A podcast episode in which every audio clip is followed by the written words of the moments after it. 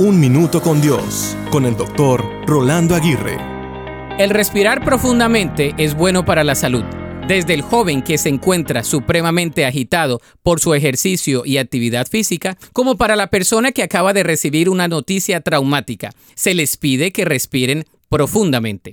La frase respira profundo es escuchada en muchos contextos y practicada de muchas maneras. Los doctores recomiendan respirar profundamente y tener una rutina de respiración ya que ayuda a oxigenar el cerebro, soltar toxinas y recobrar la calma emocional. Unos ejercicios de oxigenación pueden aminorar presiones, suprimir dolores y mejorar los dolores de cabeza en muchas ocasiones. Hay otros que afirman que la oxigenación también ayuda a mantener una sincronía en el sistema nervioso y promueve el balance químico en los órganos más vitales. ¿Sabías de todos estos beneficios al respirar profundamente? La palabra de Dios afirma que todo lo que respira es como una demostración de adoración al Señor. El respirar es también señal de que estamos vivos y la vida es una bendición de Dios. Así que cuando te sientas cansado, agitado o agobiado, respira profundo. De seguro que te ayudará. Dios es el aliento de vida